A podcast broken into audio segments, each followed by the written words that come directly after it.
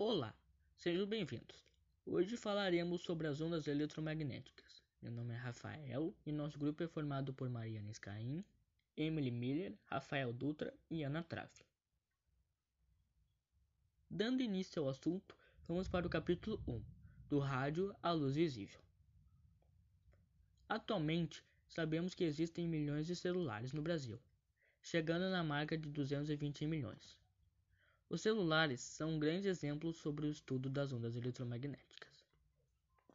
Antigamente, muitas pessoas queriam entender como os objetos podiam ser vistos.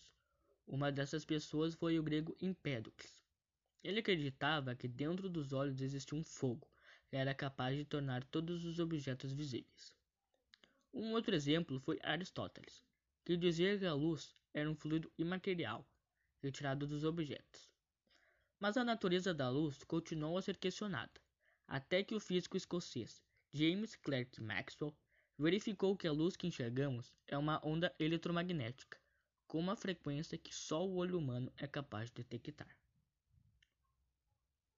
As ondas eletromagnéticas compõem o chamado espectro eletromagnético, que é organizado em relação às suas frequências.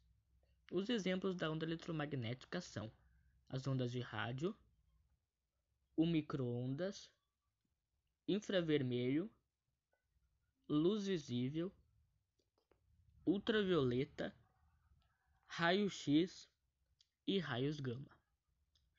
Então vamos começar pelas ondas de rádio. Uma das coisas mais essenciais para o desenvolvimento científico e tecnológico é a comunicação, e foi o estudo de como emitir as ondas eletromagnéticas que proporcionou a comunicação em distância por telefones, radares, sistemas navais e também pela televisão. As ondas eletromagnéticas que possibilitam a troca de sintonias de diversas frequências são chamadas ondas de rádio e são emitidas por torres de transmissão. As ondas de rádio estão na faixa de 10 4 Hz e 10 10 Hz. Nos sistemas de comunicação, a emissão das ondas é feita por aparelhos transmissores instalados nas torres. A recepção é feita por equipamentos que atuam como receptores, que é o exemplo da televisão e do rádio. As ondas de rádio, que é de menor frequência, é chamada de AM, que são conhecidas como ondas longas, que têm o privilégio de ter um longo alcance, mas uma pior qualidade. E também existem as ondas de rádio de maior frequência, que são chamadas de FM. As emissoras FM têm seu comprimento de onda menor, e elas dependem de torres de retransmissão, que faz ter sua melhor qualidade. Laser, uma cor. A luz branca é uma combinação de diversas cores, por isso a chamamos de policromática. Quando a luz é emitida por apenas uma cor, ela é denominada monocromática, como o caso do laser. O primeiro equipamento emissor de laser foi desenvolvido por volta de 1960 pelo físico estadunidense Theodore Herold.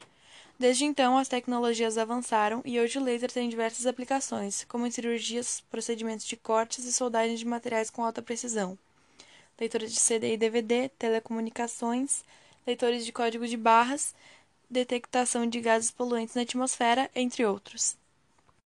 Como enxergamos as cores? Na retina do olho humano existem dois tipos de célula fotorreceptoras relacionados à percepção da luz: os cones e os bastonetes. Os bastonetes são sensíveis à claridade e os cones os possibilitam a visão de cores. Animais que têm somente bastonetes enxergam como se fosse um filme preto e branco. Existem três tipos de cone, cada um com sensibilidade maior a determinada frequência de luz, vermelha, verde ou azul. Devido a uma sobreposição na absorção dessas cores, ao receberem estímulos luminosos, várias tonalidades podem ser interpretadas pelo cérebro, resultando nas diferentes cores que percebemos.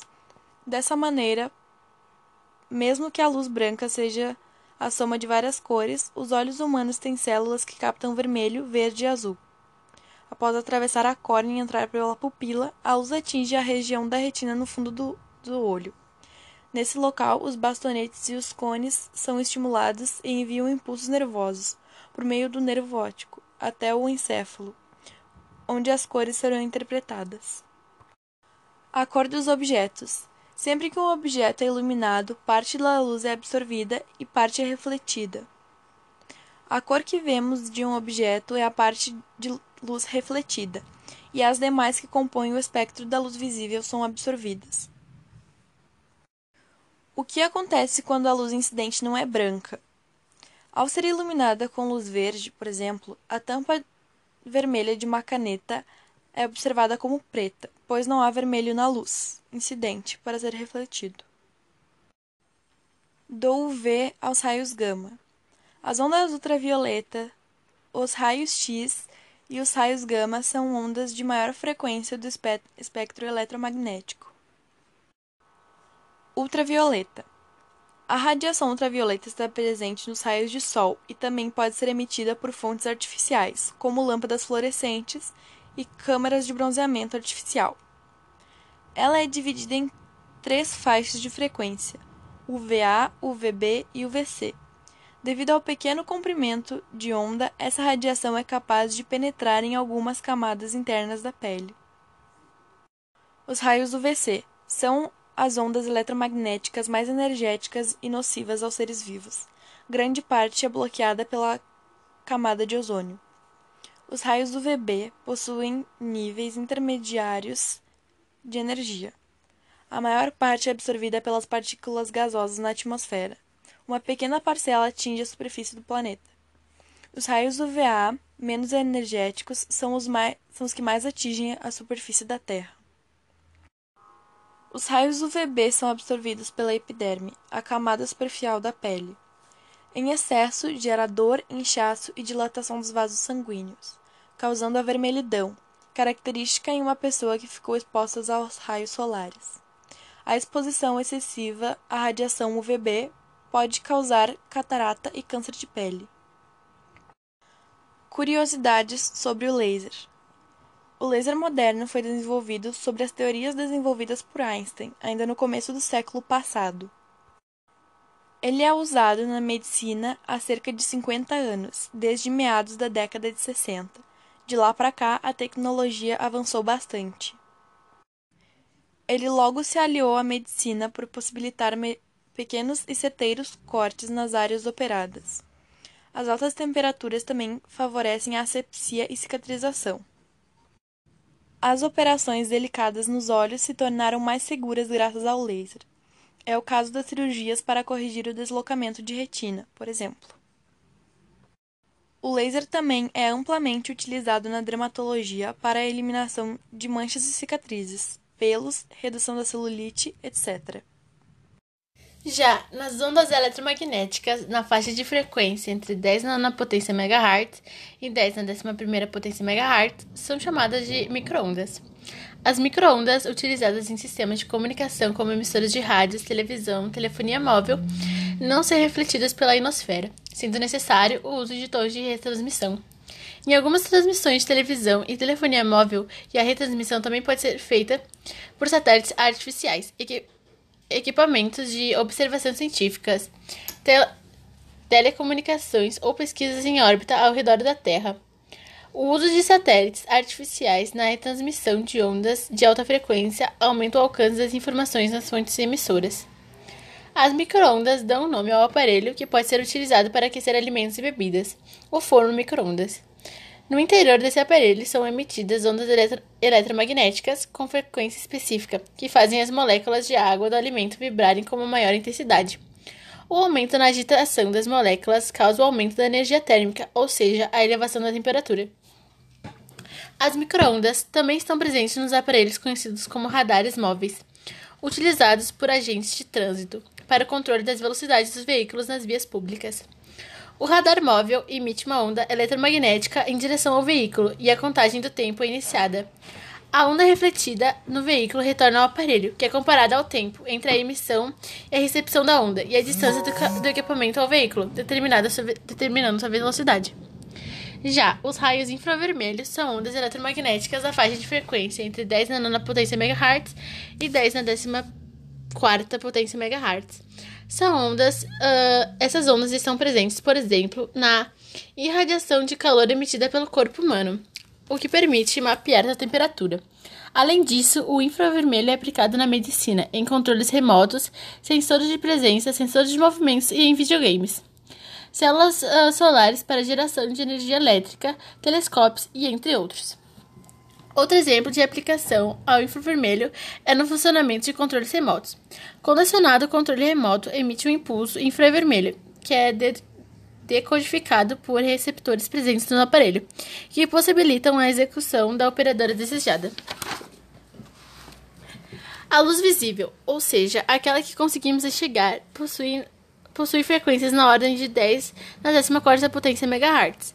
Dentro desses aspectos, cada frequência equivale a uma sensação de cor. O termo sensação relaciona-se ao fato do nosso cérebro enxergar, enxergar as cores.